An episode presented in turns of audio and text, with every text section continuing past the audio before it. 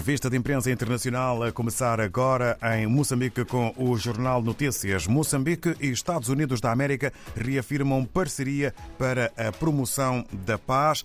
Este é o título com maior dimensão e eh, também com letras garrafais. Presidente da República reuniu-se com o secretário de Estado norte-americano Anthony Blinken. Ainda na capa do Notícias, baixa preço do gás de cozinha. Notícia agradável e positiva ainda mais a caminho da quadra festiva.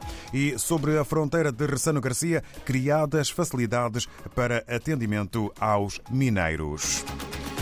Em Cabo Verde, segundo a publicação A Semana, preços em Cabo Verde voltam a aumentar em novembro com inflação em 8% num ano. É um dos títulos do jornal e da publicação A Semana. E sobre o Orçamento de Estado 2023, partidos com assento parlamentar manifestaram otimismo e descrédito ao Presidente da República. Em São Tomé e Príncipe, segundo a agência STP Press, Primeiro-Ministro tenta em Washington apoio do Banco Mundial e do FMI para o novo programa Quadro de Cooperação à margem da Cimeira Estados Unidos da América-África.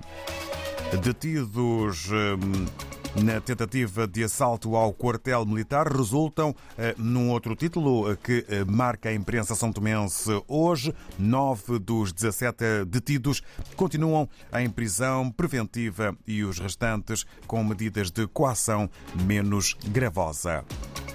Seguimos para a Guiné-Bissau e para a publicação O Democrata sobre a caducidade da CNE.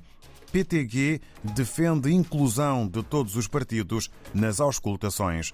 Ainda sobre a caducidade da Comissão Nacional Eleitoral, COLIDE-GB defende inclusão de todos os partidos políticos na busca de soluções.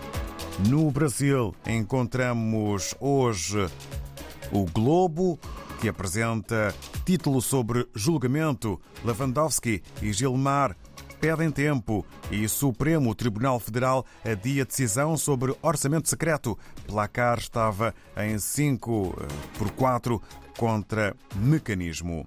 Veja como cada ministro votou até agora sobre legalidade das emendas de relator. E a 15 dias do fim de mandato de Bolsonaro, este é um outro título, a 15 dias do fim de mandato de Bolsonaro, caminhão de mudança chega ao Alvorada.